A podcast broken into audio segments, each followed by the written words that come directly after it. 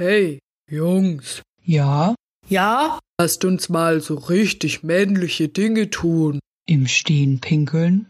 Schwere Dinge tragen? Piep. Vergleich. Fußball gucken? Hey, ein kühles Getränk in der kleinen Kneipe von Kapernaum trinken und die Fragen von den Frauen beantworten. Na klar. Na klar.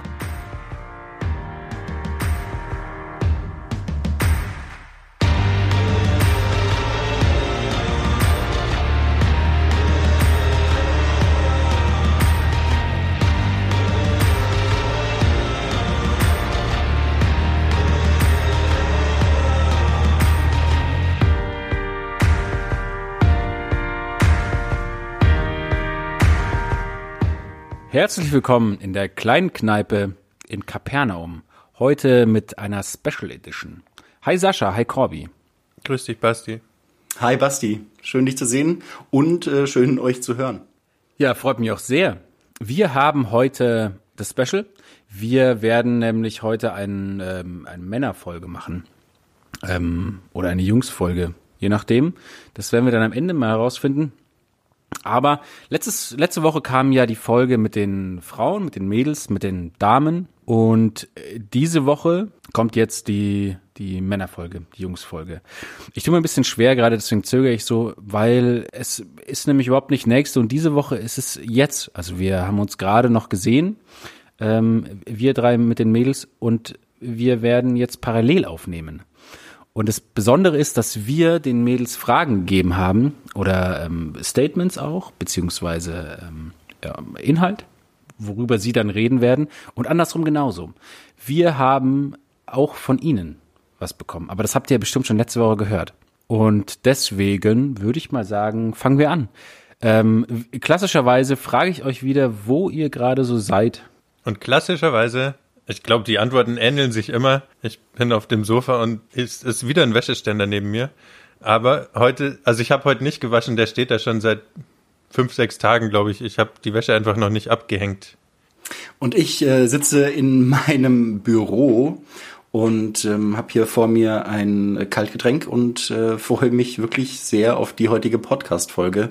Erst recht, weil es ja, wie du schon gesagt hast, ähm, eine Experimentfolge ist. Nachdem letztes, letzte Woche die Mädels aufgenommen haben, bin ich gespannt, was wir heute so zu bereden haben. Also wir, wir haben uns ja gegenseitig Fragebögen geschickt sozusagen. Und im Gegensatz zu uns haben die Mädchen, Mädels für uns eine relativ harmlose Frage zum Einstieg.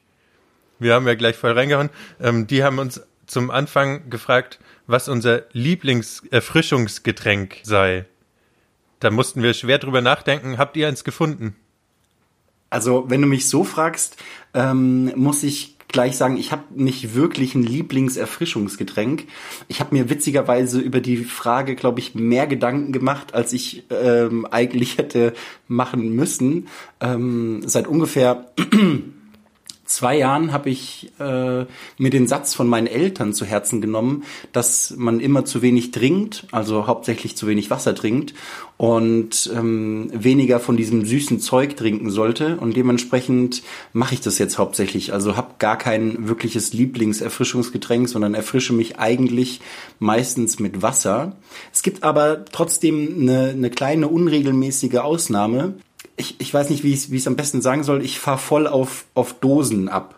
Also ich mag das aus Dosen zu trinken und ähm, wenn ich äh, früher krank war, dann habe ich quasi von meinen Eltern nur zu diesem Zeitpunkt, meistens wenn ich irgendwelche Magenprobleme hatte oder so, Cola bekommen. Und das war quasi so special, weil ich auch sonst keine Süßgetränke bekommen habe, dass quasi das hängen geblieben ist. Und alle zwei, drei Monate gibt es einen Punkt, wo es mich überkommt und ich denke mir, jetzt eine kalte Coke und dann gehe ich quasi irgendwo in einen Einkaufsladen und kaufe mir eine kalte Cola. Also das ist quasi so das ähm, Special Lieblingserfrischungsgetränk, würde ich sagen. Ich bleib dabei, was ich in der ersten Folge schon mal gesagt hat. Ich mag Limo. Ich finde Limo total geil, weil Limo so, das schmeckt nach Süden, das schmeckt nach Urlaub, das ähm, finde ich gut. Aber es ist nicht so wirklich erfrischend, weil äh, Limo ist also meistens so Zitruslimo, Orange, Zitrone, irgendwie sowas. Ähm, das klebt den hinten im Mund, klebt es so zusammen. Und deswegen erfrischt es nicht. Also ich mag das super gerne, aber es erfrischt mich nicht, wenn ich jetzt wirklich was Frisches brauche. Dann habe ich und keinen Bock auf Wasser habe, dann nehme ich, ähm, ich habe so ein Fläschchen mit ähm, Rosenblütenwasser. Und das ist total geil. Also ich habe da 200 Milliliter, so ein kleines Fläschchen. Und das Problem oder das Ding ist, das ist ultra stark, sehr bitter. Das nimmt man eigentlich auch zum, zum Backen, beziehungsweise in der arabischen Küche, im arabischen Raum, ähm, da werden damit auch Getränke gemacht. Und ich, äh, man nimmt auf so einen halben Liter dann irgendwie zwei, drei, vier vielleicht, na, wobei vier ist eigentlich zu viel, vier Tropfen ähm, dann muss man den Löffel abspülen, weil der noch so mit diesem Ding getränkt ist und dann kann man umrühren. Würde man ihn nicht abspülen, dann würde es viel zu, viel zu stark schmecken. Es schmeckt dann wirklich, es wird dann zu bitter und zu, schmeckt halt wie Blüten. Also ich weiß nicht, ob ihr schon mal eine Blüte gebissen habt, aber ähm, das schmeckt nicht. Und ähm, das finde ich sehr gut. Das mag ich gerne. Das, ein Eiswürfel rein, so einen dicken, so einen großen, irgendwie so zweieinhalb mal zweieinhalb Zentimeter. Und dann da, das ist richtig gut. Das erfrischt.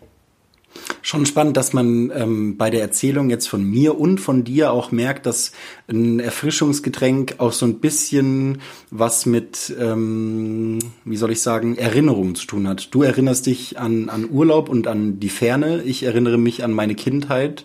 Ähm, umso mehr bin ich gespannt, was der Corby sagt, was sein Lieblingserfrischungsgetränk ist und was er vielleicht damit auch in Verbindung setzt. Jetzt hast du mir eine super Vorlage geliefert. Ich würde die gerne nutzen, auch wenn ich sehe, dass der Basti auch was sagen will. Ähm, nämlich erinnere ich mich an meine Podcast-Folge von die letzte, bei der ich beteiligt war. Da hatten wir irgendwie ständig das Thema, wie lang Hauptamtliche Fragen beantworten können. Und weil wir heute noch sehr viele ähm, tiefergehende Fragen als das Lieblingserfrischungsgetränk vor uns haben, antworte ich mit einem Wort. Spezi. okay. Okay. Könnte natürlich auch was dazu sagen, aber tue ich jetzt nicht. Ich, nee, alles gut, ja. Dann, dann lasse ich es auch. Nö, dann machen wir es kurz. Oh, ihr seid, ihr seid solche harten äh, Podcast-Aufnehmer. Die Leute werden sich dringend fragen, was ihr beiden da jetzt noch dazu gesagt habt, aber ihr lasst es einfach nicht. Ähm, ihr kommentiert es nicht. Okay, ist in Ordnung. Das kommt in die Outtakes oder so eine Special-Folge. Wenn, wenn den Drehbuchautoren mal nichts mehr einfällt, dann kommt das, dann kommen diese, die, diese Side-Dinger, wie, wie auch immer man das nennt, keine Ahnung, diese, ich bin jetzt kein Cineast, diese Special-Geheimnisse. Ich glaube, Special-Geheimnisse ist, ist der Fachbegriff. Glaube ich auch, erst recht, weil du das Wort Cineast benutzt hast und das zeigt mir, dass du durchaus gebildet und firm bist in diesem Gebiet. Ich, ich merke schon, wir drücken uns vor dem Thema des Tages. Aber ich glaube, wir reden drum rum. Dabei haben wir eine Agenda. Ähm, ich habe wirklich eine kleine Schrift, aber bei mir ist eine DIN A4-Seite voll. Oh, wow. Wow. Ja. Bin ich gespannt. Also, ja. Okay. Dann fangen wir jetzt direkt an. Ich schieße einfach mal los. Ähm, die Frage oder der, der, der, die Aufgabe war, gebt eure Statements zu folgenden Klischees ab. Klischee Nummer eins ist, Frauen kochen und gehören hinter den Herd. Männer mögen Autos und Fußball. Jeder brennt darauf zu erfahren, was du zu sagen hast, Corby. Also, also bei mir ist es auf jeden Fall so. Ich bitte fang an. Aber ich habe doch gerade meinen Finger auf der Nase. ich kann was dazu sagen. Super. Also es ist so, ich koche ganz viel. Ähm, und ich koche überwiegend. Und ich finde nicht, dass es irgendwas mit Rollenklischees zu tun hat. Zumindest bei mir nicht, sondern ähm, das ist eine Interessensfrage. Und mir macht Kochen wahnsinnig viel Spaß. Genau, meine Freundin jetzt weniger. Also die kocht auch gerne, aber nicht so im Alltag, sondern ab und zu mal. Genau. Und deswegen ähm, haben wir das so aufgeteilt. Deswegen stimmt es überhaupt nicht. Also bei mir zumindest. Also bei mir schon auch. Aber über mich möchte ich an der Stelle gar nicht so reden, weil ähm, mir ist so vor allem das Wort gehören aufgefallen an der Stelle, weil, also das Statement lautet ja, Frauen gehören an den Herd oder hinter den Herd oder vor den Herd. Und ich glaube nicht, dass man. Alles, was nicht auf den Herd bedeutet. ich glaube. Drunter und drüber Ich glaube nicht, dass man drumherum bei Männern sagen würde, Männer gehören an den Herd, sondern da würde man dann sagen, uh, der kocht, super. Und ich finde, da geht's schon los.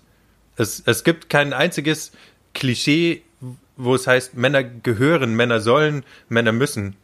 Das ist dann immer jetzt in dem Fall sogar in, im selben Klischee drin. Männer mögen Autos und Fußball. Wenn Männer dann ihr Auto putzen oder saugen oder weiß nicht, dann machen die das, weil sie es gern machen, weil es ein Hobby ist. Das stimmt, man würde ja auch nicht sagen, Männer gehören ins Stadion, Nee. sondern die gehen halt vielleicht gerne ins Stadion, so würde man das Klischee aussprechen. Ja. Ja, und deswegen finde ich, äh, also das ist schon der erste Denkfehler, dass man bei Frauen gerne das Wort gehören verwendet und bei Männern nicht.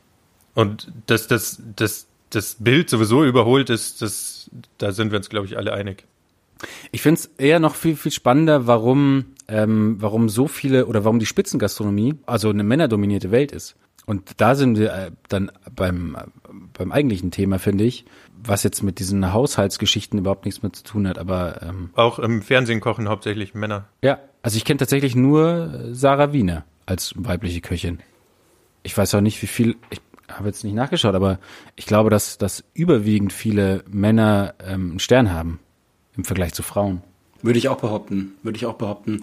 Wobei ich sagen muss, Corby, ich verstehe deine Argumentation und ich ähm, kann mir vorstellen, ähm, dass du, dass du dich an diesem, an diesem Wörtchen gehören äh, störst. Aber wenn ich an meine Großeltern denke, eigentlich nur an meinen, an meinen Opa, dann ähm, hat der jedes Mal gesagt, Männer müssen arbeiten, um das Geld nach Hause zu bringen und Frauen gehören hinter den Herd. Das war sein Spruch. Das war sein, sein Lebensthema und sein Slogan. Also es gibt schon dieses Klischee ähm, auch für Männer, dass, dass man ihnen quasi klar Zuweisungen zuspricht. Also dass sie sozusagen das Geld nach Hause bringen müssen. Ja? Ähm, so wie auch die Frauen dann hinter den Herd gehören, in Anführungsstrichen. Genau. Da, du verwendest ja genau deinen Opa, was er zeigt, ist nichts gegen deinen Opa, aber ich, dass, dass es überholt ist. Ich hätte, nehme an, er ist nicht der Jüngste. Und das, das Geld nach Hause bringen müssen, ist ja schon längst nicht mehr nur Männerdomäne. Also in vielen Haushalten arbeiten die Frauen auch. Und ähm, in meinem Fall jetzt wird es auch so sein, dass meine Frau viel mehr verdient als ich. Und das aber da mit dem, dass Frauen zum Familienhaushalt, also zum finanziellen Familienhaushalt beitragen, unter Umständen sogar in gleichem oder höherem Maße, also sich dieses Recht erwirkt haben, da beizutragen, aber gleichzeitig nicht die Pflicht verloren haben, dass sie vor den Herd gehören. Da stimmt doch was nicht.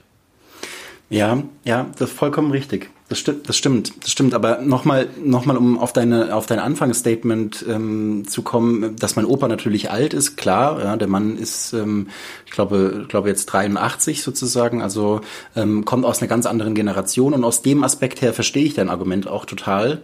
Aber ich muss trotzdem ähm, dazu sagen, dass ich mir, als ich diese, diese Frage quasi überdacht habe, ähm, mir auch gekommen ist, dass ich halt einfach in einer Blase lebe, die ähm, nicht so von, von diesen klassischen Klischees, ähm, wie soll ich sagen, wo es da einfach nicht darum geht. Also ich, ich kriege ganz wenig ähm, bei meinen Freunden oder auch in der evangelischen Jugend oder so, bekomme ich ganz wenig mit, ähm, dass solche Klischees angesprochen werden oder bedient werden. Wenn, ähm, dient meistens dazu, dass man erklärt, ähm, was es für abgefahrene Weltanschauungen gibt und dann sagt man quasi dieses Klischee sozusagen. Aber es gibt jetzt niemanden in meinem direkten Umfeld, wo ich sagen würde, der, außer mein Opa, aber gleichaltrig oder jünger oder auch ein bisschen älter sozusagen, der diese Klischees vertritt. Aber ich glaube, dass es gesamtgesellschaftlich schon noch Menschen gibt, auch in unserem Alter oder ähm, jünger, die quasi diese Klischees vertreten.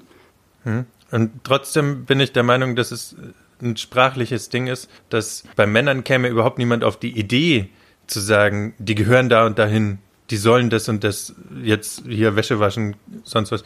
Ähm, und bei Frauen sagt man, es gibt welche, die sind noch der Meinung, ich kenne jetzt keinen, aber ähm, also der Gedanke, der dahinter steht, ist immer noch, dass es mit Frauen eher assoziiert wird als mit Männern. Ähm, jetzt sind wir aber beim ersten Statement. Und ich habe noch nicht mal gesagt, was ich dazu sagen wollte. Du hattest, genau. Ich habe noch zwei Anmerkungen dazu. Ich glaube nämlich, Sascha, dass in unserer Generation nicht unbedingt äh, Leute gibt, die dem, die dem entsprechen oder oder beziehungsweise die, die dem entsprechen vielleicht schon, aber die, die das nicht, ähm, wie hast du es genannt? Hilf mir mal kurz. Vertreten, also die quasi nicht. Vertreten, ja genau. die das vertreten, sondern ich glaube eher, dass es ähm, im Alltäglichen halt untergeht und beziehungsweise im Alltäglichen halt so passiert, dass halt ähm, der der Mann irgendwie einen krassen Beruf hat und und und und zwölf Stunden arbeitet und die Frau halt früher nach Hause kommt und es dann tut. Und das finde ich, das soll das nicht rechtfertigen, auf gar keinen Fall. Das eine ist, ob die beiden sich das bewusst so ausgesucht haben, weil es halt einfach praktisch ist. Das kann ja andersrum genauso sein, dass der Mann sagt, naja, meine Frau hat einfach viel mehr zu tun und, und, und ich koche deswegen.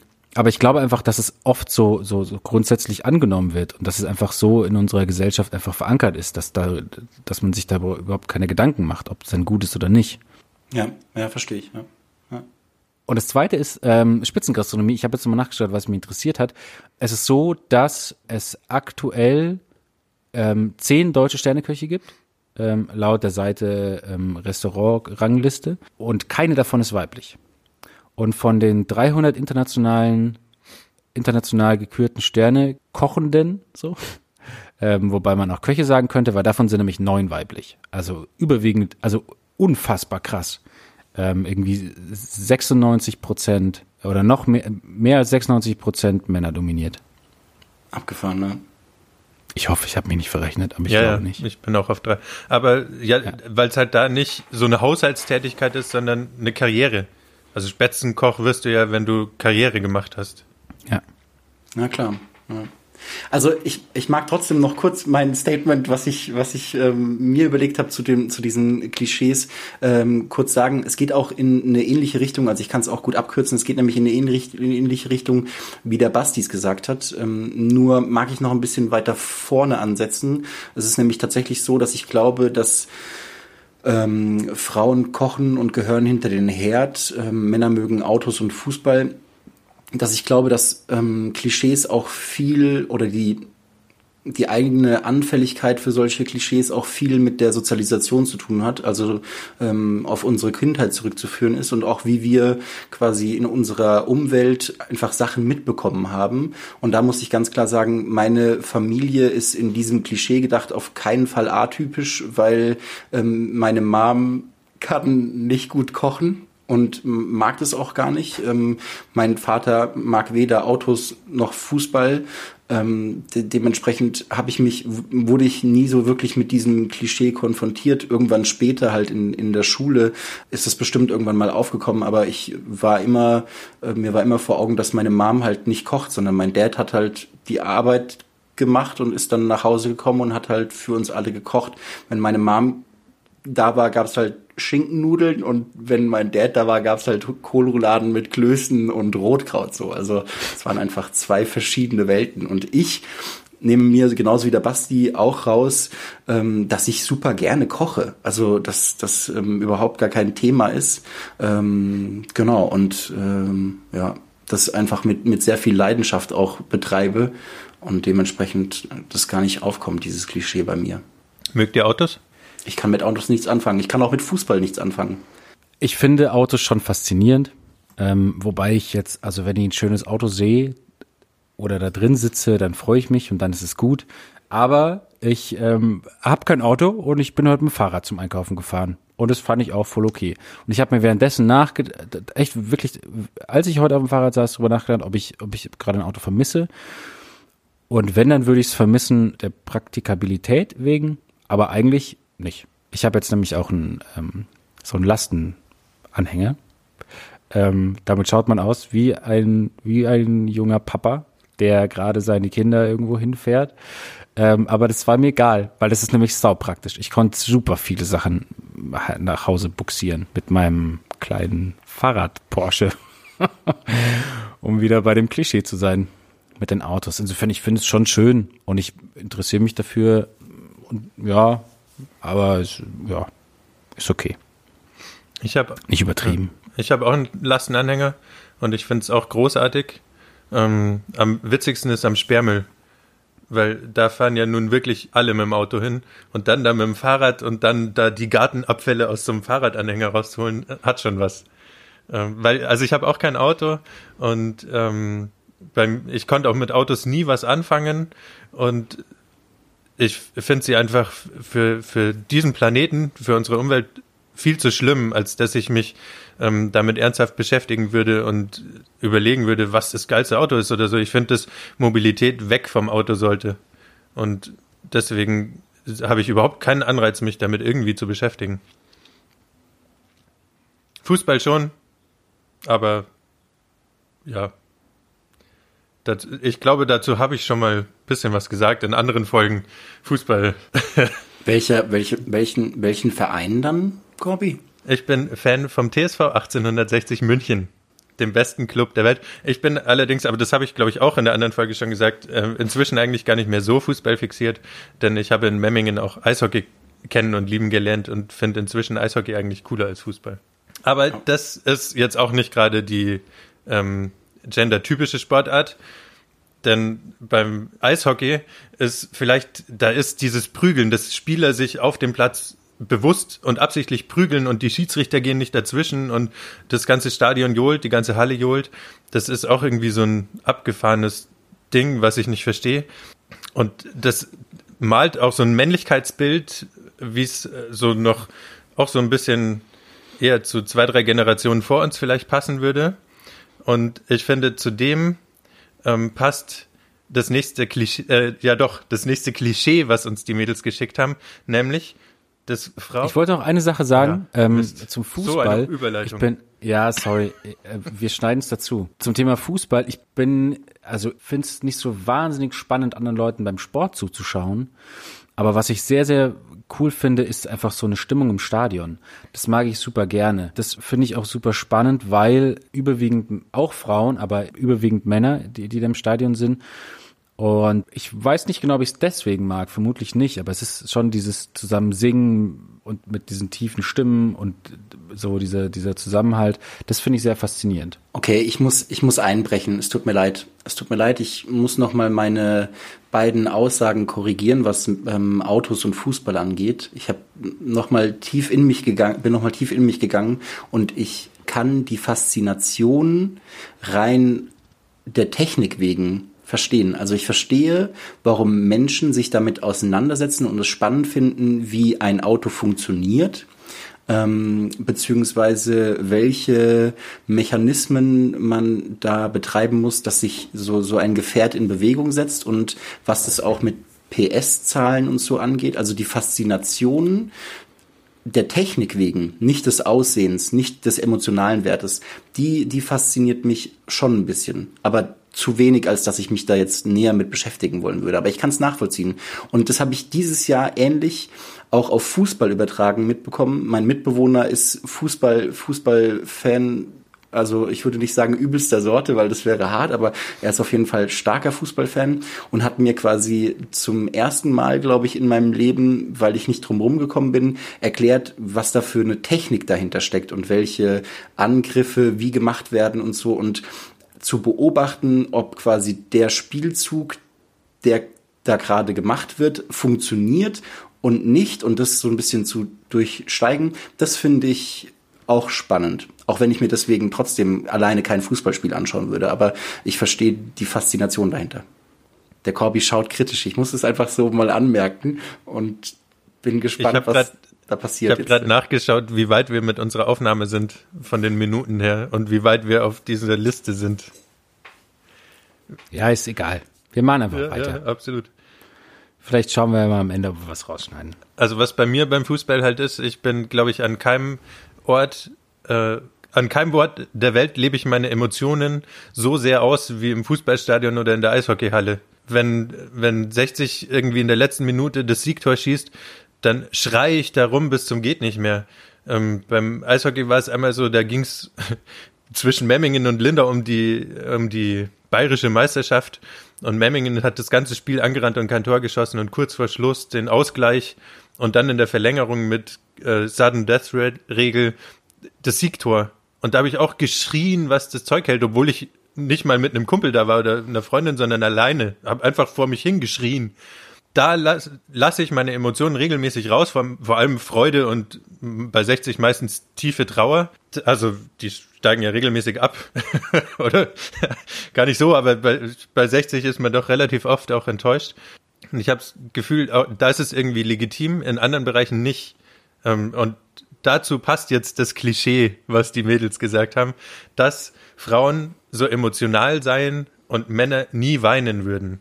Und ja, bei, im Fußballstadion okay, aber woanders äh, habe ich das Gefühl tatsächlich, und da ich glaube nicht, dass Männer nicht emotional sind, sondern dass sie Emotionen nicht zeigen. Was meint ihr? Ich glaube auch. Ich glaube auch, dass es, also ich kann es schon auch nachvollziehen. Ich bin schon emotional, würde ich sagen. Aber ich bin jetzt nicht so enthusiastisch mit meiner Emotionalität. Deswegen, ich zeig's nicht so wirklich. Also ich würde, würde auch sagen, dass ich äh, emotional bin. Ähm, also es geht mir ähnlich wie dem Basti. Ich, ich zeige das auch nicht so, aber ähm, ich weine auch und ich muss auch ganz ehrlich gestehen, worauf das für mich ein bisschen abzielt, ist ja auch die Tatsache, dass ähm, man als Mann schon relativ früh, also in meiner Wahrnehmung auf jeden Fall, mitbekommt, dass Weinen nicht männlich ist.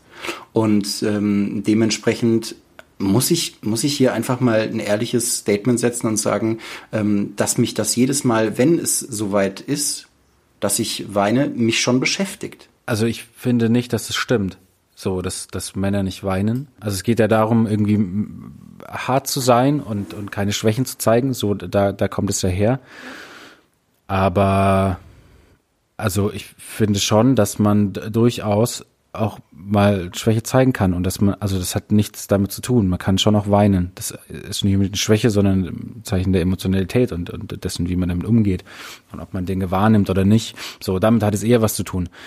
Und man kann trotzdem ein harter Hund sein und trotzdem läuft mal eine Träne runter. Das glaube ich auch. Und ich bin, also da bin ich eigentlich froh, dass die, viele von diesen Klischees sich gerade am Aufweichen bis Auflösen sind.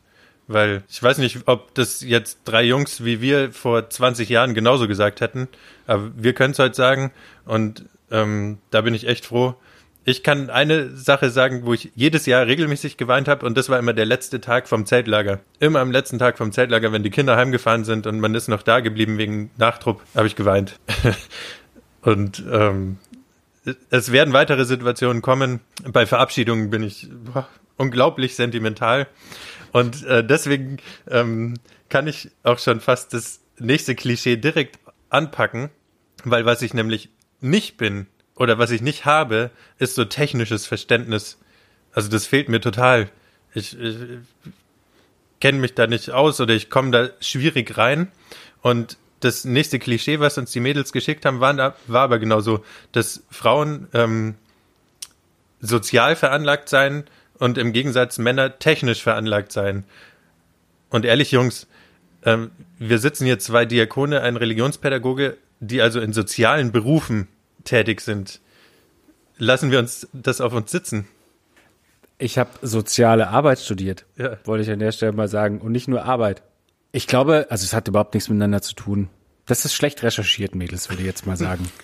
ähm, weil, ähm, naja,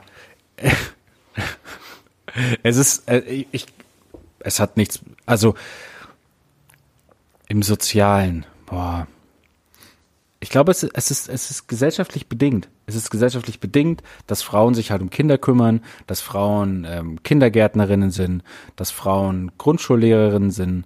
Ähm, das äh, ist eine, Gesellschaft, eine gesellschaftliche Entwicklung, gesellschaftliche, also man orientiert sich natürlich auch. Wenn, wenn, wenn ich jetzt jung bin und mir einen Beruf suche, dann suche ich mir schon natürlich auch Berufe oder, oder versuche irgendwie mir was anzueignen mit Leuten, mit denen ich mich identifiziere. Und das ist vielleicht schon, das sind, das sind dann vielleicht schon auch Mädels. Ich möchte damit sagen, es ist, es ist, äh, es ist ein gesellschaftliches, äh, gesellschaftliches Ding. Also gerade beim sozialen Bereich bin ich davon fest überzeugt. Und was Technik? Ja, Technik ist das andere, weil es ja oft auch vielleicht bequem ist, sich in dem, also oder unbequem, sich mit was Neuem auseinanderzusetzen. Und ich sage aber jetzt aber nicht, dass das, ähm, dass das ein Problem der Frauen ist allgemein, sondern es ist ein menschliches Problem. Ich, ihr kennt es doch bestimmt auch, wenn ihr was Neues machen müsst oder wenn ihr euch mit was anderem auseinandersetzen müsst. Der Sascha nickt ganz heftig, nein, er schüttelt den Kopf. Ähm, aber wenn ihr euch mit was Neuem auseinandersetzen müsst, dann ist es natürlich irgendwie aufwendig. Und wenn da jemand ist, der das tut, dann ist es leichter. Und wir werden da ähm, schon auch rein, rein, rein manövriert in diese, in, die, in, diese, in diese Rolle, weil es einfach gesellschaftlich sehr, sehr stark verankert ist. Und ich finde es ganz spannend, weil ich, oder nee, nicht deswegen, aber ich habe äh, mich sehr stark mit solchen Dingen oder in diese Richtung mal mit, damit auseinandergesetzt. Meine Bachelorarbeit ging um äh, zu dem Thema Söhne, die ohne Väter aufgewachsen sind und die Auswirkungen von vaterloser Sozialisation. Und da ging es im ersten Schritt schon auch um, um Geschlechtsidentifikation und, und die Auswirkungen daraus und die gesellschaftliche Geschlechtsidentifikation und solche, solche Dinge. Und ähm, genau, das, das fand ich super spannend, dass es eben, also, oder wie, wie ich da herausgefunden habe, dass es einfach ein sehr gesellschaftlich dominiertes Feld ist oder sehr gesellschaftlich ähm, vorgegeben. Ich glaube, wir sind da sehr, sehr nah bei, bei, beieinander, alle drei. Also ähm, bei, bei jeder Frage bisher hatte ich das Gefühl, dass wir sehr nah beieinander sind. Ähm, spannend sind ja nur ähm, auch die Frage, die du gestellt hast gerade, Basti, nämlich ähm, zum Beispiel bei Frauen sind eher sozial, woher kommt das? Und da frage ich mich, ähm, ich habe es jetzt in, in der vorigen Frage schon, schon mal ähm, angesprochen, das, ähm, da ging es ja um Emotionalität und ähm, Männer nicht weinen und so. Und ähm, das ist ja trotzdem irgendwas, also ich, wie gesagt, ich, kann immer noch nicht einschätzen, wie es euch da geht, aber mir geht es auf jeden Fall so, dass ich quasi, wenn ich emotional bin oder weine oder ähnliches, das schon manchmal im Hinterkopf habe, dass ähm, wie werde ich jetzt wahrgenommen, wenn ich, wenn ich das so tue. Ja? Ähm, und ich glaube, ähm, Frauen sind eher sozial, das schreibt man ihnen halt zu, weil ähm, die meisten sozialen Berufe oder so, Soziales ja, mit Menschen zu tun hat und da, wie ich finde, ein, ein sehr wichtiger Teil einfach Emotionen sind, ähm, um mit den Menschen ins Gespräch zu kommen, um sie zu verstehen, um nachzuvollziehen. Also ich, ich wenn ich jetzt zum Beispiel ein Trauergespräch führe, dann möchte ich nicht unbedingt jemanden haben, der halt super rational da vor mir sitzt, sondern ich möchte jemanden haben, der ähm, auch sich in meine Lage versetzen kann. Und ich glaube, daher könnte das Klischee auch ein bisschen kommen dass man ähm, Frauen, ne, also gesellschaftlich quasi zuschreibt, auch ähm, emotionaler sein zu können. Ja.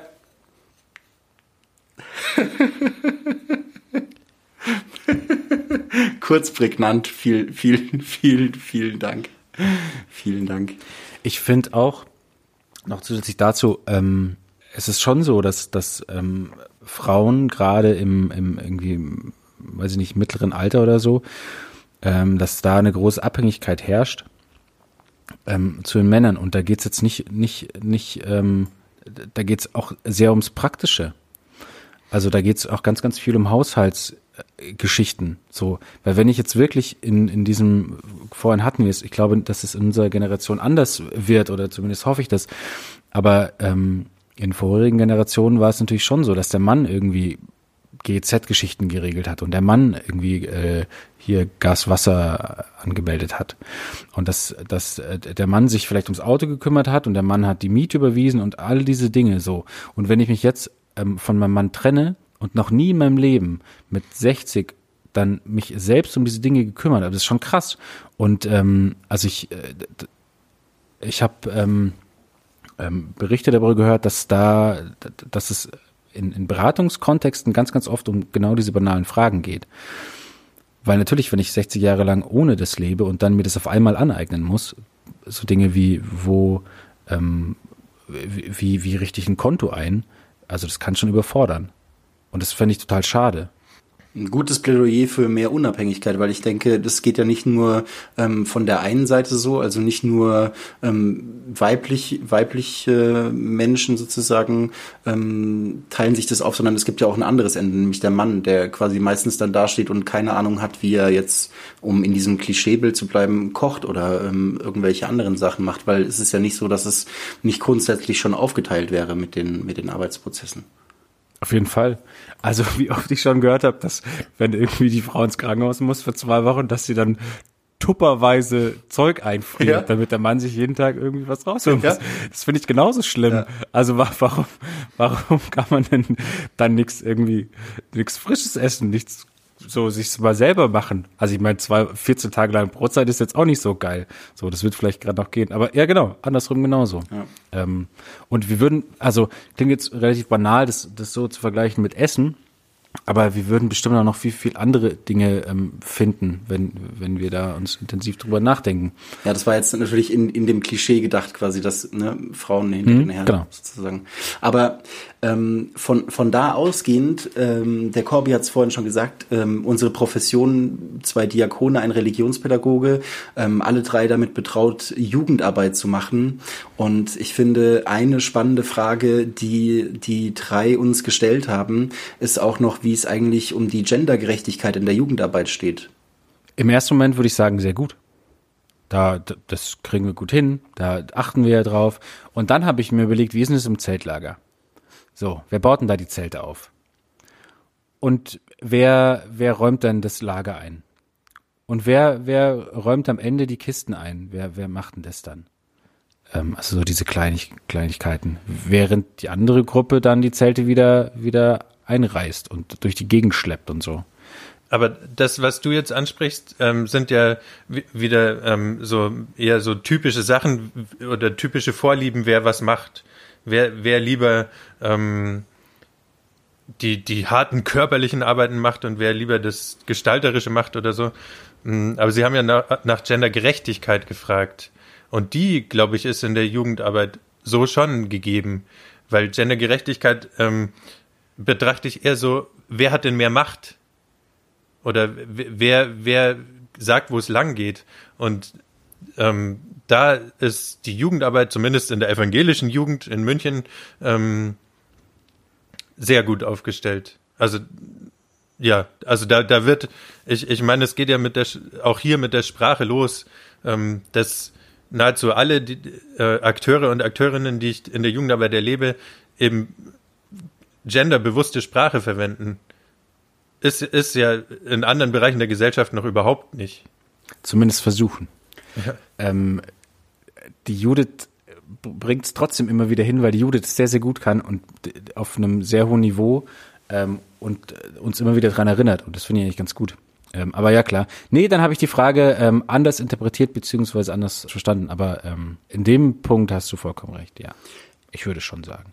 Trotzdem finde ich es aber spannend, dass, dass wir am Zeltlager genau in diesen Klischees hängen bleiben. Und da frage ich mich dann, war, also sind alle zufrieden damit? Also ist es, ist es gut? Soll man es ändern? Oder halt auch nicht? Also ist es vielleicht nicht gut? Weiß ich nicht. Da, an diesem Punkt bin ich stehen geblieben, weil ich das noch nicht zu Ende gedacht habe. Also ich, ich habe mich, ich habe die Frage in meiner in meinem Gefühl auf jeden Fall auch noch mal anders da bin die Frage auch noch mal anders angegangen. Ähm, ich würde zum Beispiel oder könnte zum Beispiel ohne offensiv sein zu wollen oder irgendwie ähm, jemanden jemanden vors Bein ähm, oder so ähm, könnte ich nicht sagen, Corby, dass dass die evangelische Jugend München mit allen Gemeinden und und ihren Jugendarbeiten quasi ähm, Gendergerechtigkeit in ihrer Jugendarbeit hochschreiben. Das, das wür- würde ich, würde ich, könnte ich so nicht, könnte ich so nicht unterstreichen. Also das gl- glaube ich fast nicht, dass es überall so der Fall ist. Weiß ich nicht, vielleicht bin ich auch zu ähm, pessimistisch, was, was das angeht sozusagen. Aber ich denke mir, was, was, ich habe mir überlegt, was heißt denn Gendergerechtigkeit in der Jugendarbeit? Und letztlich ist es ja die Möglichkeit zu schaffen, zu reflektieren, dass es kein richtig oder falsch gibt ähm, für die einzelnen Menschen, gerade in der Kinder- und Jugendarbeit. Und da finde ich, g- geht dieses Gedankenspiel eben ähm, nur, wenn du auch die Voraussetzungen dafür schaffst. Und du kannst die Voraussetzungen schaffen dafür in der Jugendarbeit, finde ich, sogar sehr gut, ähm, weil du in der Gemeinschaft unterwegs bist. Gerade was kirchliche Jugendarbeit geht, kannst du ähm, in der Gemeinschaft total viele ähm, Begegnungen haben und, und mit Vielfalt in Berührung kommen und ähm, die Andersartigkeit von, von Menschen ähm, schätzen und verstehen lernen. Aber du kannst es auch nicht. Ich glaube auch nicht, dass in überall das volle Kanne erfolgreich funktioniert, aber dass die, die, die Grundstruktur der evangelischen Jugend München und ich hoffe auch in den meisten Gemeinden ähm, sehr wohl ermöglicht.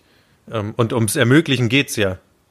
um, dass niemand behindert wird, sondern dass, also Jugendarbeit, ähm, evangelische Jugendarbeit will ja die Leute äh, auch zu was befähigen. Und ähm, ich glaube, dass das klappt im Großen und Ganzen und verbessern kann man Sachen überall. Ich habe eine gesch kleine Geschichte, ähm, an eine kleine Geschichte gedacht, wo, wo ich da eine richtige Ungerechtigkeit erlebt habe.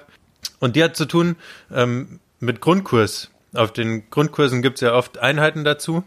Und auf dem Grundkurs, auf dem ich war, vor vielen, vielen Jahren, als noch andere Zeitrechnung, ähm, nee, auf meinem Grundkurs ähm, gab es die Einheit auch, ähm, also Mädchen und Jungs.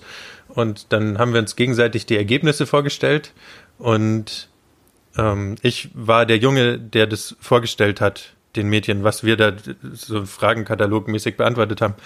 Ähm, und es lief nicht gut. Also die, die Mädels waren dann hinterher relativ sauer. Also ich, und ich habe nach dieser Einheit geweint ähm, habe dann allein mit einem der Leiter, LeiterInnen, ähm, mit, mit Jochen damals dann geredet, der hat und also äh, Gespräch gehabt. Mm. Und was ich so ungerecht fand, war, also erstens, dass die dann alle, die Mädels haben eine gewisse Front gebildet, weil sie mit den Aussagen der Jungs unzufrieden waren. Und ich habe das halt alles abgekriegt, weil ich war ja der, der die Aussagen verkündet hat. Mm. Und die Ungerechtigkeit fand ich, ähm, dass ich hatte das Gefühl, es war eine gewisse Erwartung da, dass die Jungs das zu oberflächlich angehen, zu viele Klisch zu sehr auf Klischees rumreiten und das nicht ernst nehmen und da auf gut Deutsch nur Scheiße labern. Und ich glaube, dass die Erwartung, die die Mädchen da hatten, dass von den Jungs nur doofe Antworten kommen, ähm, die Wahrnehmung geprägt hat von den Mädchen und dann hatten sie das Gefühl, da kamen wirklich nur doofe Antworten und dann fanden sie sie auch doof und ähm, die Genderungerechtigkeit ist quasi, dass man Jungs nicht zutraut, ähm, genderkonform zu sein. Aber es ist jetzt auch schon wieder 15 Jahre her. Ich habe halt, also ich tue mir gerade, tue mir gerade schwer, weil ich kann die Situation sehr gut nachvollziehen und ich hatte auch sofort eine Situation, ähm, wo es mir ähnlich ging in meiner Jugendarbeitszeit, aber ich habe keine aktuelle Situation vor Augen, wo, wo das ähnlich gewesen wäre. Also ich kann keinen, keinen wirklichen Vergleich ziehen zu, zu heute, ob das quasi auch in, in unserer Zeit jetzt, wo wir hauptamtlich sind, noch so passieren könnte, würde. Nee, aber wir müssen ja auch nicht jetzt äh, bei jeder Frage uns was aus der Nase ziehen. Wir können ja auch einfach zur nächsten gehen, gell? Total, total. Wie alt warst gerne. du da? Mit wie, wie, wie vielen Jahren hast du den Grundkurs gemacht? 16. Mit 16? Ja, aber ich war von den Jungs mit der Kleinste. Also tatsächlich rein körperlich gesehen war ich, glaube ich, der Kleinste. Hattest du Vorbilder zu dem Zeitpunkt? Ja, den, den Leiter, den ich gerade erwähnt habe, den Jochen.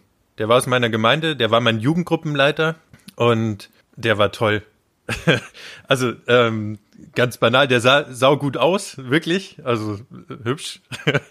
Aber äh, was ich am allermeisten wirklich an ihm bewundert habe, der war ein Meister der Ich-Botschaften. Wahrscheinlich ist es heute noch, aber ich habe den jetzt natürlich auch schon länger nicht mehr gesehen. Ähm, der war mein absolutes Vorbild, was dieses ähm, Re Sprechen in Ich-Botschaften angeht, ähm, was, dem ich da wirklich nachgeeifert habe. Ich hatte natürlich als Teilnehmer dieser Jugendgruppe das Gefühl, dass der, ich habe es in meinen Notizen, omnikompetent ist. Äh, genannt. Also dass der, ich hatte das Eindruck, der, der kann so ähm, Jugendgruppensitzung, der hat sofort immer einen Witz parat, der hat sofort immer ein passendes Spiel parat, der hat sofort, ähm, kann der eine Gesprächsleitung übernehmen, der konnte alles. Und das, das war schon cool. Vermutlich hatte er natürlich hauptsächlich Skills, die in der Jugendarbeit was bringen, aber vielleicht kann er auch wirklich alles und ist omnikompetent. Aber er war wirklich ein richtiges Vorbild für mich. Geile Aber ich nehme an, Ich das, stell, solche hattet ihr auch.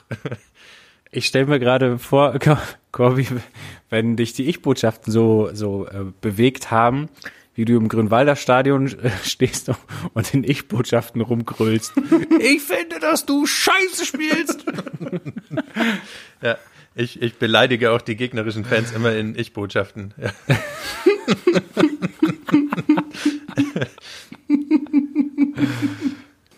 Ich hatte so mit 14 schon Vorbild, Trainer. Also ich war im, im Schützenverein damals und der, mein Trainer, der hat sich da sehr viel Zeit genommen und der hat da, ja, der hat viel, ähm, viel trainiert und der war, ja, fand ich, ähm, ja, sehr klug, so mit dem, wie, wie, wie er auf Menschen zugegangen ist und mit dem, was er so gedacht hat. Feuerwehrmann war der. Also auch äh, ein, ein, ein, wieder bei ganz anderen Klischees zu sein, ähm, wa- wa- was man sich als Kind, was man als Kind ja so werden will. Feuerwehrmann. Ich war da kein Kind mehr, ich war da so 14 oder so. Aber genau, den fand ich sehr cool. Wir schauen gerade beide den Sascha an. Der Sascha hat sich bei der Frage sehr schwer getan, weil ich ähm, Zeit meines jungen Lebens ähm, nicht wirklich Menschen ausmachen konnte, die so richtig meine Vorbilder sind. Ähm, und dann habe ich mir die Frage echt lange durch den Kopf gehen lassen und habe mir dann überlegt, alle Menschen, die frei waren in meiner damaligen Perspektive, also mit 14, 15, 16, waren irgendwie meine Vorbilder, beziehungsweise ich habe mir noch dazu geschrieben, nicht nur die frei waren, sondern hauptsächlich die, die das nach außen hin gut gespielt haben dass sie frei, dass sie frei sind für den 14, 15, 16-jährigen Sascha. Meistens waren das tatsächlich Mitglieder von Punkbands, deren Musik ich äh, nicht nur gehört habe, sondern deren Lebensstil ich auch einfach toll fand. Und ähm, 14 bis 16 war so meine Punkphase. Da hatte ich ein Iro und ähm, bin quasi in die Stadt gefahren, um da mit anderen Punks rumzuhängen. Ja, war, war eine ganz äh, abgefahrene Zeit. Und warum das quasi meine, meine, meine Vorbilder waren, also es war nicht auf, wie gesagt, nicht auf eine wirkliche Person bezogen, sondern eher auf diese Personengruppe, weil ich den Freiheitsgedanken halt so cool fand so ein bisschen eingeengt in, in dem Dorf, in dem ich aufgewachsen war, fand ich es halt cool, äh, in den Straßen von Frankfurt oder von Aschaffenburg einfach kein Zuhause zu haben und jeden, jeden Tag machen zu können, was man will. Irgendwann habe ich dann gecheckt, was das halt in der, im Umkehrschluss auch bedeutet und hatte dann keinen Bock mehr darauf, habe mich jetzt anders orientiert und tada, jetzt bin ich Diakon statt Pack. Und lebst die Freiheit eines Christenmenschen. Lebe die Freiheit eines Christenmenschen. Yes, Sir. Da wäre jetzt noch die Frage Auswirkungen von Jugendarbeit aufs Privatleben. Ah, die finde ich nicht gut. Ja, finde ich auch nicht gut. Hey, ich habe mir voll Gedanken gemacht. Ich habe nur äh, aufgeschrieben, äh, äh, weil bei mir war es halt dann äh, ziemlich lang eine Frage. Also bei mir waren halt Jugendarbeit ist zeitintensiv als Jugendlicher und jede Woche, also mit, wenn man Fußballfan sehr intensiv ist, dann ist es auch zeitintensiv. Weil ich war halt dreimal die Woche im Fanheim und wir haben irgendwelche Fahnen genäht oder so. Und jedes Wochenende unterwegs, mal beim Heimspiel, mal beim Auswärtsspiel. Und irgendwann war halt die Frage, also es hat sich sehr oft zeitlich halt gebissen gegenseitig. Und ähm, die Jugendarbeit hat sich mehr oder weniger durchgesetzt und deswegen ist schon, hat schon sehr viele Auswirkungen, ähm, weil, weil ich deswegen ja Religionspädagoge geworden bin überhaupt erst. Und äh, ja, also ist, die Werte und was in der Jugendarbeit wichtig ist, haben mich halt dann geprägt, weil es war beim Fußball doch ein bisschen anders. Da war ich cool, wenn ich möglichst viel Bier getrunken habe. In jeder Folge denke ich mir, es ist schon irgendwie abgefahren, wie ähm, man an so eine Frage rangehen kann. Weil ich habe die mit einer ganz anderen Brille gelesen. Ich habe nämlich äh, in der Wahrnehmung, dass es jetzt gerade darum geht, dass ich ja als hauptamtlicher Diakon unterwegs bin, habe ich die Frage gelesen, wie wirkt sich ähm, die Arbeit in der Jugendarbeit auf mein Privatleben aus? Also gar nicht quasi von mir in der Jugendarbeit, sondern eher halt äh, mit der mit der Brille quasi als Hauptamtlicher ja. und habe dann halt sowas geschrieben. Naja, ist doch klar, ähm, jedes Arbeitsfeld zieht sich auch irgendwie ins Privatleben mit rein ähm, und bin quasi in diese Richtung eher gegangen mit meiner Ding. Und jetzt sagst du das gerade und mir fällt wie wie es fällt wie Schuppen von den Augen, dass deine Herangehensweise an diese Frage irgendwie logischer klingt als das, was ich mir daraus gesucht habe. Ja, aber gerade das ist doch das mega coole, dass wir meistens zwei oder drei Perspektiven, ich sag gerade zwei oder drei, weil ich nicht weiß, ob der Basti auch eine plant, ähm, zwei oder drei Perspektiven pro Frage. Und ich glaube, wir haben jetzt drei. Ja, wir haben drei. Ich, ähm, meine Intention an diese Frage war nämlich, ob ich, äh, wenn ich äh, genderspezifisch arbeite, ob sich das dann auch auf, mein, auf meine Sicht allgemein auswirkt. Ah, du warst im Gender-Thema noch drin. Ja, ja, das ist ja unser großes Thema. Ich dachte, das muss alles drunter passen. Und? Aber gut. Wei ja, weiß ich nicht. Bestimmt. Also jedes Arbeitsfeld, was der Sascha gesagt hat, ähm, naja, aber ich kann es jetzt nicht sagen. Ich denke mir jetzt selten, ah, ich wäre jetzt richtig sexistisch, wenn ich, wenn ich nicht so und so gearbeitet hätte. Weiß ich nicht. Also insofern, ich kann es dir nicht sagen.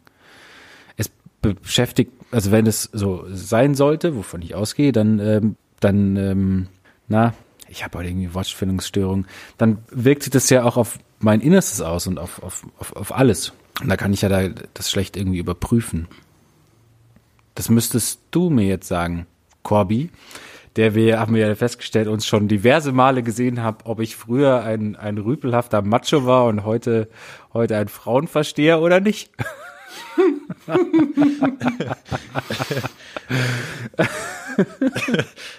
oh Mann. Ich erinnere mich jetzt nicht an, an Macho Sebastian Lessner. Ähm, Aber ich habe das Bild Das- im das- Kopf, auch wenn ich dich natürlich nicht so Ja. lange kenne wie der Corby, aber geil. den hast du Bild. gut verborgen auf jeden Fall. Ähm, ja. Aber jetzt haben wir so ein bisschen Witze gemacht und du hast ja sogar auch so äh, witzhaft gesagt, ja, ähm, ich wäre richtig sexistisch, wenn ich dies und jenes. Ähm, bei allem Bewusstsein und bei allem, bei aller Reflexion des eigenen Denken und Handelns ähm, kommt man ja doch so manchem Stereotyp nicht aus. Also es passiert ja immer wieder, dass man Klischees volle Kanne erfüllt, bewusst oder unbewusst. Ähm, und ähm, das haben uns die Mädels jetzt auch wieder gefragt, ähm, ob wir Stereotype haben, ähm, bei denen wir uns selbst erwischen. Ja, Lass hören.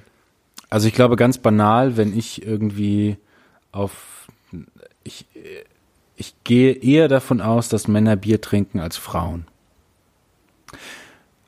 Also quasi ich ich glaube, ich frage öfter Frauen nach, was sie trinken wollen. Oder na, vielleicht lasse ich es gar nicht so raushängen, beziehungsweise vielleicht zeigt ich es gar nicht so, aber ich glaube, ich, ich denke bei Frauen zweimal nach. Und bei Männern gehe ich vielleicht öfter oder eher davon aus, dass sie, ähm, dass sie Bier trinken. Äh, ich- Statistisch hast du ja wahrscheinlich auch recht. Ich glaube auch, dass ich recht habe. Die Frage ist aber, warum ich recht habe. Das finde ich so spannend. Beziehungsweise, und dann gehe ich aber auch noch einen Schritt weiter und sage mir, naja, also gut, es ist jetzt diese, diese Anlage-Umwelt-Debatte. Ist es äh, quasi genetisch angeboren oder ist es, ähm, sind wir gesellschaftlich so erzogen? Und wenn ich aber wirklich drüber nachdenke, dann, dann denke ich mir, naja, ich, ich muss es nicht beantworten. Ich muss, ich muss nicht unbedingt beantworten, bis ins letzte Detail, wo es herkommt. Ich muss mir nur darüber im Klaren sein, wie ich damit umgehen will. Und ich denke, ich denke, dass das so ein bisschen irgendwie manifestiert ist in unseren Köpfen. Das kann man ja auch irgendwie nicht nicht nicht wirklich ähm, leugnen. Manchmal ähm, fällt uns das aber gar nicht, also manchmal fällt uns das gar nicht auf, dass wir jetzt gerade ähm, da über ein Klischee nachdenken und manchmal eben schon. Ich merke es jetzt so in in der Überlegung, auch im Vorhinein habe ich gemerkt, dass ähm, beispielsweise wenn ich mit ähm, Menschen unterwegs bin, die in familiären Situationen sind, also die zum Beispiel ein kleines Kind haben und die Frau oder ähm, ja doch eigentlich nur die Frau kann kann nicht wickeln äh, oder so, dann merke ich, dass ich mir mindestens fünf Sekunden in meinem Kopf denke, warum? Also wie, wie kann das, wie kann das genetisch sein, dass die Frau das jetzt, dass die Frau jetzt nicht kann? Und es muss noch nicht mal ein familiärer Bezug sein. Also die Frau muss noch nicht mal ein Kind haben, dass ich fest davon überzeugt bin, dass Frauen alle wickeln können. Und ich werde öfter mal vom Gegenteil überzeugt. Und es sind nur diese zwei Sekunden, wo ich mir dann in meinem Kopf denke, das ist falsch. Das ist einfach falsch. Ne? Aber es gibt sie. Es gibt diese Momente. Ja, also, ich meine, wir erfüllen ja so manchen Stereotyp ja auch volle Kanne. Also ich, wir hatten es jetzt oft genug. Ich bin halt Fußballfan und zwar ziemlich. Und meine Frau kann damit überhaupt nichts anfangen. Da erfüllen wir ein Stereotyp, wie es äh, stärker fast nicht geht. Ähm, aber ich höre jetzt nicht auf, Fußballfan zu sein, weil weil es irgendwie äh, zu zu klischeemäßig männlich ist oder so, sondern ich bin's halt einfach und Gutes. Und ähm, andere Bereiche, äh, wir hatten auch das Thema Kochen. Ich weiß nicht, bei uns koche ich wahrscheinlich in 90 oder noch mehr Prozent der Fälle ähm, koche ich und sie nicht und ich wasche die Wäsche und ich sauge hier. Ähm, ich ich finde es überhaupt überhaupt null dramatisch, dass dass man eines mehr mag und das andere nicht und ein Ster einmal, einmal erfüllt man ein Stereotyp und einmal widerspricht man ihm, ähm, solange man halt irgendwie reflektiert damit umgeht und sinnvoll damit umgeht und nicht dumpf vor sich hin stereotypisiert. Stereotypisieren heißt, glaube ich, über Stereotype reden. Ich meine, ein Stereotyp erfüllen, ohne drüber nachzudenken. Ich glaube, es hätte keiner gewusst, was es bedeutet und was nicht. Bestimmt, wir haben sehr intelligente Zuhörer, Basti, unterschätzt das nicht. Und Zuhörerinnen. Ja, Das war schon, Ja, war da haben schon bewusst wieder. so gewählt, ja. oh Gott. Tatsächlich So du zuerst, weil ich wollte das fast abschließen. Ich auch. ich habe noch ein Stereotyp. Ähm, meine Lieblingsfarbe zum Beispiel ist nicht rosa, sondern ist blau. Ja, wegen 60. Das kann gut sein. Aber sie war auch davor schon ro äh, ro äh, nicht. Pass auf, pass auf. Oh, oh, das schneiden wir raus. Stopp, stopp, stopp. Sie war auch davor schon blau. Es ist nichts passiert. Nicht rosa, blau. Ähm, genau. Was ich noch ganz spannend finde, ist, dass wir, der Sascha und ich ja in der ähm, in der Rummelsberger Brüderschaft sind. Und da ist es ähm, getrennt. Da gibt's die, die Gemeinschaft der Frauen, da gibt's die Gemeinschaft der Männer. Ist einfach geschichtlich so gewachsen. Und ich glaube, es ist ein, ähm, manchen Punkten Kindergarten. Aber manchmal denke ich mir, es ist auch angenehm so, weil ich schon auch gerne in, in, in der Gruppe mit, mit zehn Männern zum Beispiel unterwegs bin. Es ist irgendwie was anderes. Dabei spielst du nicht mal eine Rolle, wo es herkommt, sondern es ist ein Unterschied. Ähm, und manchmal genieße ich das auch. Auf der anderen Seite habe ich auch viele weibliche Freunde und, und ähm, treffe mich mit denen und kann mit denen was machen und ähm, genau. Soll ich mal am Ende von dem Podcast ähm, eine abgefahrene These einfach in den Raum stellen, die man ähm, handhaben kann, wie man will. Aber ich bin, bin bei allen Überlegungen, die ich angestellt habe zu dem Thema, relativ schnell, oder was heißt relativ schnell, stimmt gar nicht, doch mit Überlegungen zu diesem Entschluss gekommen und der korreliert mit dem, was du gerade gesagt hast, nämlich, dass umso größer die Masse an Vielfalt ist, und ich glaube, dass ähm, Frauen ähm, nochmal eine andere Perspektive mit reinbringen, ja, umso in Anführungsstrichen anstrengender ist auch die Auseinandersetzung. Und ich glaube, dass ähm, Männer schon mehrere Überschneidungspunkte grundsätzlich haben und es dann ein anderes Feeling gibt, als wenn dann nochmal Frauen dazukommen. Und ich glaube, der bequemere Weg, den du, also den ich jetzt quasi da so raushöre bei dem, was du sagst, ist, ist für mich der bequemere Weg und der macht's leichter und ich genieße das auch sehr. Aber ich weiß auch darum, dass ich, also dass es, dass es, dass es anders wäre, wenn, wenn ähm, da noch Frauen dabei wären. Kannst du den Gedanken, kann, kann man den Gedankengang verstehen? Kann ich total verstehen. Ähm, es ist wie mit allem so. Manchmal ist es das ganz schön, es braucht aber irgendwie den Mix und ähm, manchmal ist auch das andere ganz schön. So. Das war jetzt vielleicht ein bisschen komisch ausgedrückt. Aber von mir auch, also von daher ist schon okay, Basti. Ja. ähm, Aber wir kommen, nee, aber ich, ich kann das total gut nachvollziehen und jetzt hat der Corby nur eine Chance und dann, dann machen wir den Sack zu. nee, ich, ich wollte Richtung Ende gehen.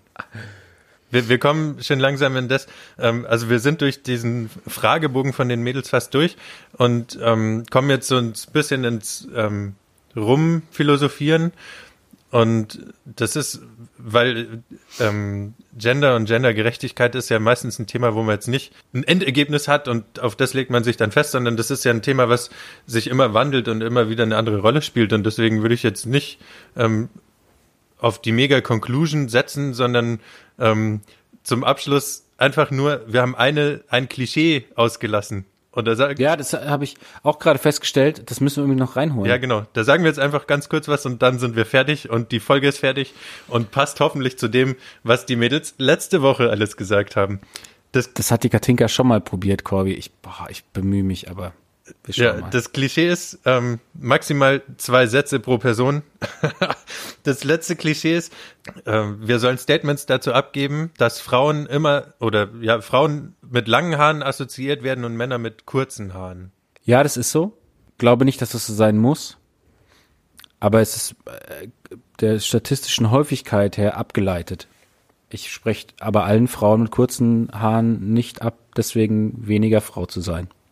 Es stört mich, dass es so ist, aber ich gebe dem Basti recht. Mit zwölf Jahren hatte ich überschulterlanges Haar und wurde jedes Mal angesprochen, was ich denn für ein hübsches Mädchen sei. Mittlerweile bin ich in der Jugendarbeit angekommen, habe mehrere Kids, die auch lange Haare haben als Jungs, die auch von den Teamern sogar gefragt werden, was denn die Kleine jetzt möchte. Also, ja, mehr kann ich nicht dazu sagen. Da geht's mir ähnlich. Also ich hatte bis vor ein paar Tagen für einen Mann auch relativ lange Haare. Jetzt nicht ultra lang, aber relativ lang. Ähm, und ich leide darunter, dass das so assoziiert wird, weil ich war vor ein paar Tagen relativ spontan ähm, beim Friseur und der hat, ich habe dem gesagt, dass ich sie eigentlich noch relativ lang behalten will und der hat das überhaupt nicht verarbeiten können. Der hat gedacht, oh, Mann braucht kurze Haare und hat mir mit einer Haarschneidemaschine in meine Frisur reingesäbelt. Und jetzt habe ich einen Kurzhaarschnitt, obwohl ich ihn nicht möchte. Ich leide darunter, dass Männer mit kurzen Haaren assoziiert werden. Es ist nicht in Ordnung, dass wir wegen Leid lachen, aber das weißt du, dass das nicht deswegen Ja, ist, ja. sondern eben wegen der funny Geschichte, sorry. Ja. Ich, ähm, ja, ich finde aber, sie steht dir ganz hervorragend, deine Kurzhaarfrisur. Das kann ich an der Stelle jetzt mal sagen. Aber ja, ich, ja, ich find's krass. Ich, also, ich, ab, krass. Okay. Ja, und äh, ich äh, habe die Geschichte jetzt angefangen. Abseits der Gendergerechtigkeit finde ich sie ähm, auch nochmal witzig. Am Ende hat er gesagt, ähm, dass ich jetzt wieder gut ausschaue und dass, wenn ich jetzt nach Hause komme, dass dann die Mutter zufrieden ist. Und das war nicht das Allerbeste, weil das war wenigstens ein Kompliment für einen 32-Jährigen. Aber das war ja, dieses Gesprächsende war ja nur falsch. Also ich meine, er sagte, dass du jetzt wieder gut ausschaust. Mit welchem Recht? Und dann noch so eine Nummer, ey. Alter Falter. Naja, wobei, die Friseure waren lang zu. Also der, der Satz, dass, dass er jetzt wieder gut ausschaut, ist schon auch vielleicht nicht so verkehrt, weil man halt lange nicht mehr die Frisur, also nicht mehr vielleicht die Frisur hatte, die man vielleicht gerne hätte. Naja, weiß er gar nicht. Aber ja, ja, voll. voll. Was ist für ein Friseur? ja, zu dem gehe ich nicht nochmal. Ich glaube, das bildet äh, einen sehr, sehr schönen Ausgangsrahmen, um den Podcast hier ausfaden zu lassen.